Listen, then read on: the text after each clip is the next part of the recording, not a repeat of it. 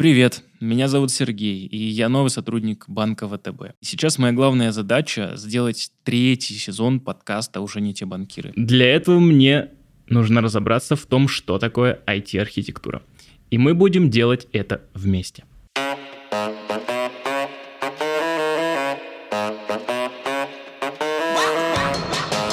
Уже не те банкиры. Федоров Николай, начальник управления надежности и стабильности. Занимаемся обеспечением и повышением надежности систем в нашем банке. Шаповалов Александр, начальник отдела проектирования инженерных решений. Мы как раз-таки те самые ребята, которые придумывают правила по организации надежности в информационных системах. Ну и, естественно, их контролируют.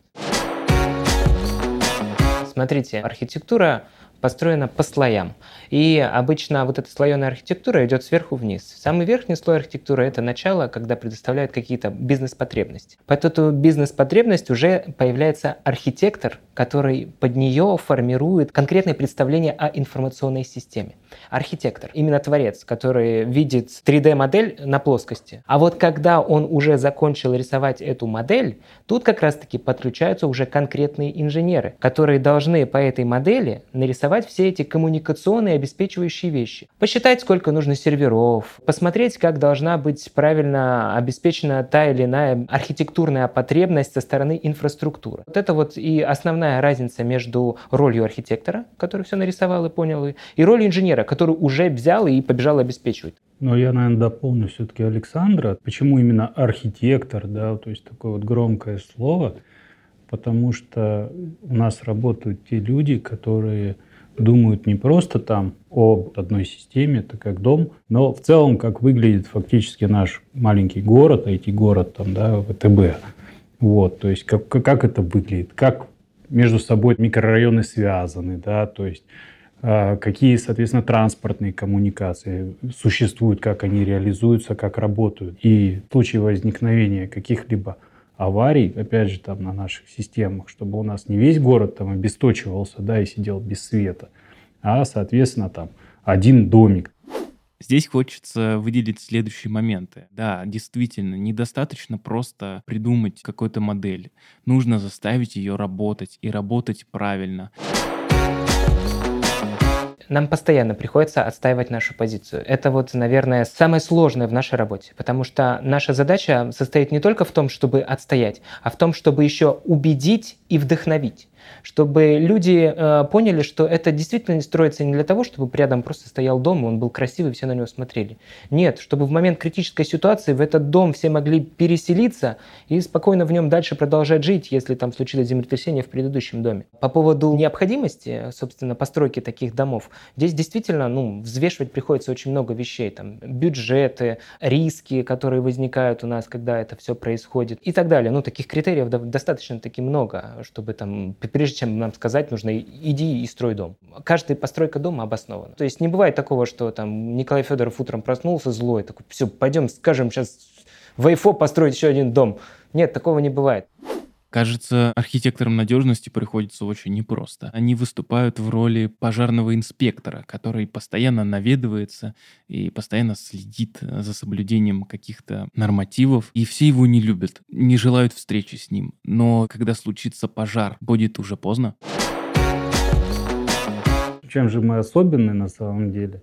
Особенность наша в том, что мы очень тесно взаимодействуем с коллегами из сопровождения те люди, которые потом в дальнейшем, ну, фактически поддерживают функциональность, да, они не спят ночами, носят наши системы на руках, и как раз у нас с ними заинтересованность друг в друге. Они в нас, чтобы мы помогали им делать, системы попадали в прод максимально надежные и стабильные, соответственно. У нас заинтересованность в них, чтобы они следили за этим. Итак, если большинство IT-архитекторов занимаются все-таки разработкой, то архитекторы надежности занимаются поддержкой и сопровождением. Разговаривая про индивидуальность архитектора надежности, я бы хотел привести пример. Летящий на всех парах поезд. Это производственный процесс с командой какого-то стрима, который разрабатывает. Он летит. Пускай он летит на угле. Рядом стоит бизнес, который вот лопатой подкидывает эти деньги. Уголь. Им важно, скорее всего, прийти к этой конечной точке, довести пассажира. Но они в этом полете всегда идут только по одному пути, по хэппи-пассу. Есть такой вот термин в IT – хэппи-пасс, счастливый путь. И забывают всегда про то, что, блин, рельсы могут сломаться. Эм, сломаться может двигатель в поезде. А наша основная задача вместе с тем же самым сопровождением – рассмотреть бэт-пассы. А что же будет, если сломается двигатель? Вы не доедете там, если сойдет поезд с рельс и так далее. И вот, э, как правильно Коля сказал, вместе с сопровождением, так как им потом придется разбираться с этим сломанным двигателем, наша задача вместе с развитием, еще на этапе, пока этот поезд не поехал, им сказать, ребята, подумайте, посмотрите вот сюда. Мы, люди, устроены довольно интересно, и мы действительно никогда не хотим думать о чем-то плохом. Но кому-то все-таки приходится думать об этом. Если говорить о основных принципах, ну или мы их еще называем паттернов надежности, не только резервированием э, заканчиваются все паттерны надежности. То есть зарезервировал все восьмикратно, десятикратно и сидишь довольный. Нет, так не бывает. Например, тот же мониторинг. Все вокруг понимают, что для того, чтобы оперативно принять решение по той или иной системе в случае нештатной ситуации, надо видеть, как эта система себя ведет. После того, как ты провел заключение на основании мониторинга, дальше у тебя уже появляются как раз-таки возможности. Ты перейдешь перейдешь на этот резервный контур, если он у тебя есть, если система зарезервирована. Если система не зарезервирована, у тебя есть возможность еще так называемых э, самых последних способов восстановления системы. Это, например, такие как э, лента регулярное копирование всех данных и настроек от твоей информационной системы на специальный независимый источник хранимой информации. Это она лента называется, потому что она физически похожа на ленту, на, на которую намагничивается прям информация. И в самый последний момент, когда у тебя все сломалось, с вот этой ленты данные можно достать. Мне всегда казалось, что все ограничивается резервным копированием, а оказывается, есть лента, которая в случае чего всех нас спасет. И еще есть история, естественно, с тестированием. У нас есть различные виды тестирования. Есть тестирование э, функциональное, интеграционное, которое проводится на тестовых контурах, где ты уже селективно, пытаясь создать ту ситуацию, которая у тебя будет в проде, э, понимаешь, как поведет тебя та или иная система. Вот, например, при нагруженном тестировании ты э, понимаешь максимум возможностей своей системы, чтобы в пике там максимальной нагрузки, как у нас есть high season, ты понял, выдержит твоя система или нет. При функциональном тестировании ты понимаешь, как твоя система может э, отреагировать на, на те или иные нештатные, э, необычные там, сообщения, которые в нее придут, или там, действия, которые произойдут в этой системе. А есть еще другой вид тестирования, называется э, DR-тестирование, которое уже происходит в продуктовой среде, когда систему уже поставили на прод, и над ней там наблюдают. Есть люди, которые действительно пишут DR-планы. У нас есть отдельная должность у сопровождения эксплуатации, так называемый куратор по непрерывности. Вот DR-планы пишет именно он. Сюда еще можно добавить, наверное, какие-то административные подходы к информационной системе, то есть уже на уровне управления. Когда ты не только уже там ее зарезервировал, поставил, облепил ее всеми мониторингами, когда у тебя уже выстроен процесс понимания, что делать в той или иной ситуации. Когда у тебя в документе написан Disaster Recovery план, специальный документ, в котором написано, что делать при той или иной ситуации. Сломалось А, Б, сделай С, Д. Хочется добавить также вот все вот эти своды, да, которыми мы руководствуемся, паттерны, как вот вот Александр их правильно назвал, это все-таки не монолит. Они дорабатываются, оптимизируются, опять же, с, с учетом аварий, с учетом появления каких-то новых систем, новых требований.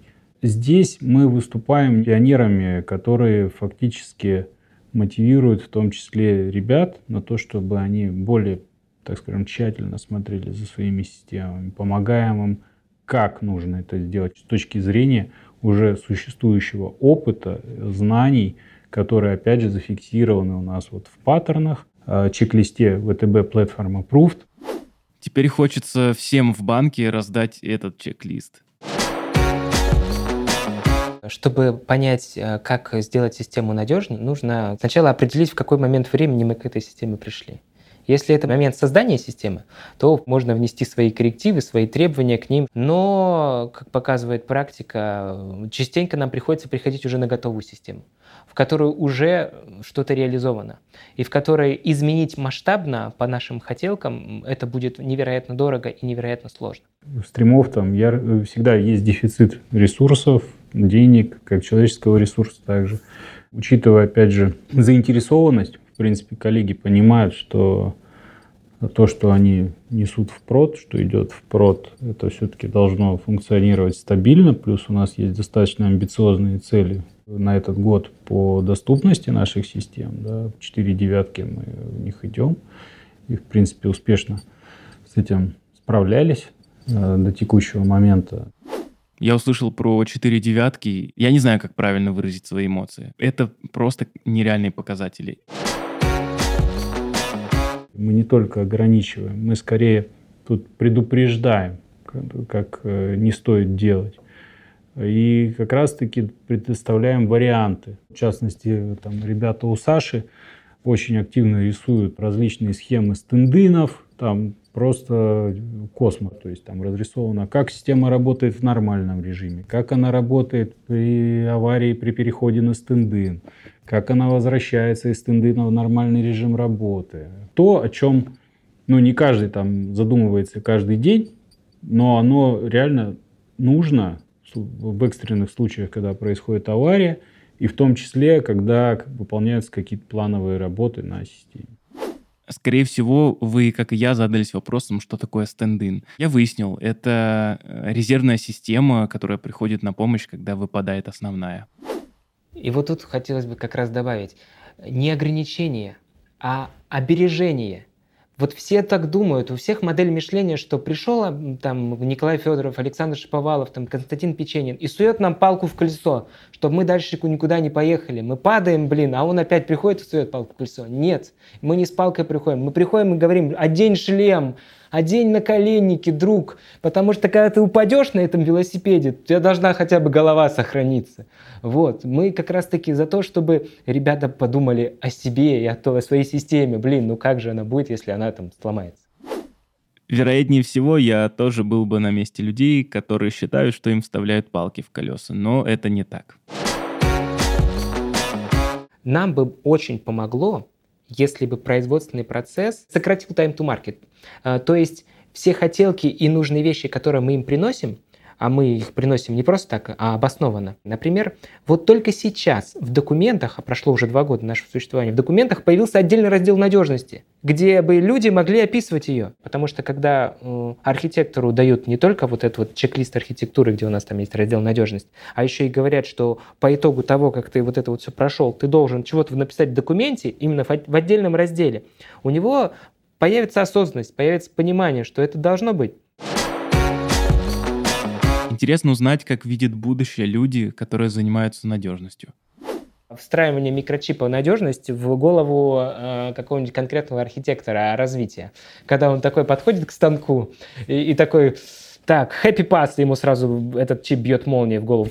Bad pass, bad pass, и он начинает рисовать сразу э, различные пути плохие и пытается осознать, как, как, как эта система должна им противостоять. Саша правильную тему затронул, идеальная архитектура, да, там, касательно надежности, чтобы те люди, которые отвечают за разработку, чтобы они начинали проектировать системы не по хэппи пасу, а как раз-таки наоборот. И проектировали все-таки от клиента. Я вам могу поделиться, вот у меня было ощущение давно, года, наверное, три назад, приехали в метро, значит, набрали там вот такую корзину на дачу, то есть переезжать там что-то еды, чего-то там, все, кучу. И значит, тут кассир все это пробил мне там, минут 7, наверное, она пробивала. Я прикладываю нашу карту, и ничего не происходит. А у и мне приходит смс, упал процессинг. Кассир на меня смотрит ненавидящими глазами, потому что я говорю, можете складывать все обратно, у меня другой карты нету, денег нету. С ненавистью там проклинает меня там в лицо. И у нас появился стендин, да, вот Wayfo. Оно работает. И я понимаю, что на кассе, если произойдет такая ситуация, то клиент, в принципе, он достаточно будет подождать, ну, там, пару минут, и все будет хорошо. Но на тот момент это, ну, я просто был унижен в глазах кассира. Слава богу, она не знала, что я еще работаю в ВТБ и отвечаю за это. Я думаю, я бы оттуда не ушел, вот честно. А я, кстати, вспомнил анекдот на этот счет. Попадает разработчик э, в рай, и такой сидит грустно, и к нему подходит, что ты грустишь, блин, ты же разработчик, здесь есть неограниченные возможности. Такой, блин, точно, круто. А как этим пользоваться? Ну, все, что ты не придумаешь, все сразу реализуется. И он тут начал придумывать одну систему, вторую, третью, четвертую, пятую.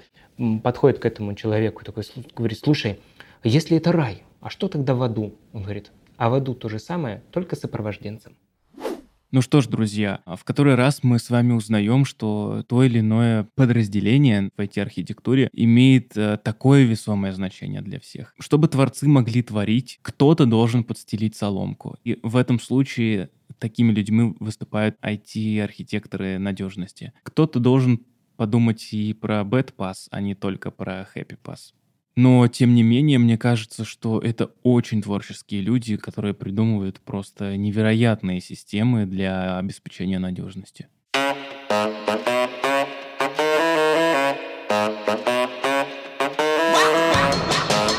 Уже не те банкиры,